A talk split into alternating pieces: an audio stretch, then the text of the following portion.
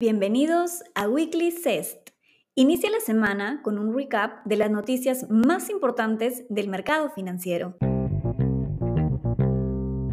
Hoy es lunes 21 de noviembre del 2022 y las noticias principales en el mundo son Optimismo en Estados Unidos.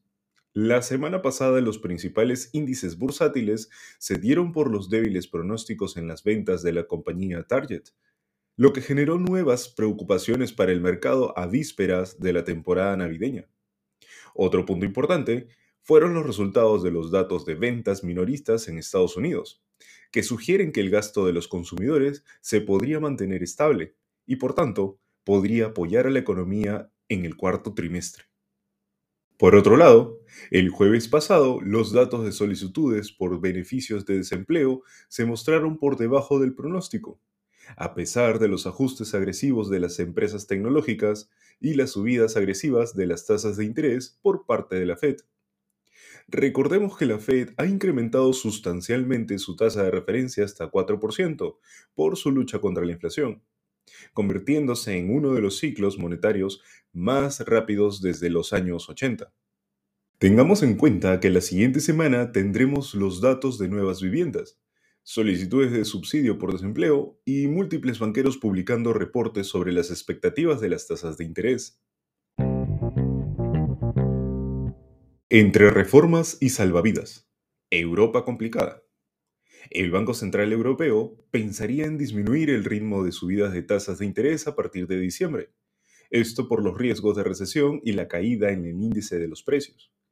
Los mercados europeos se situaron en rojo con los débiles datos macroeconómicos en Europa y el riesgo geopolítico en Ucrania, que ha vuelto a ser atacada por misiles dirigidos desde Rusia con la finalidad de reducir y tomar la infraestructura energética de Ucrania. Esto tiene como objeto despojar los recursos de agua, calor y electricidad. Por otro lado, en el Reino Unido, Jeremy Hunt, ministro de Hacienda, anunciará el ajuste de política fiscal entre recortes de gasto y subidas de impuestos.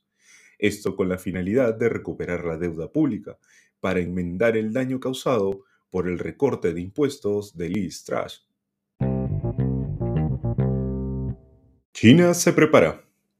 La semana pasada en China se concedieron licencias para más de 70 videojuegos de compañías como Tencent Holdings, a diferencia de otros países en China, se necesita aprobar los juegos a través de organismos reguladores.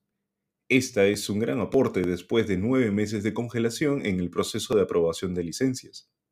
En lo que respecta al sector financiero, los bancos deberán presentar documentación sobre sus condiciones de liquidez y riesgos de corto plazo, ya que la actual volatilidad de precios ha aumentado el riesgo de desajustes de la financiación de corto plazo para los bancos.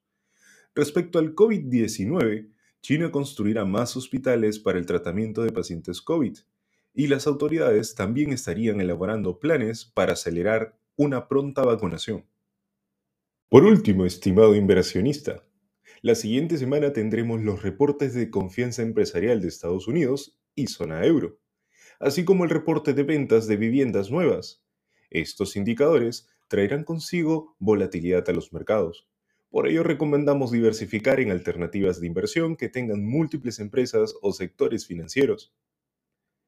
Nos vemos nuevamente el próximo lunes en Weekly Cest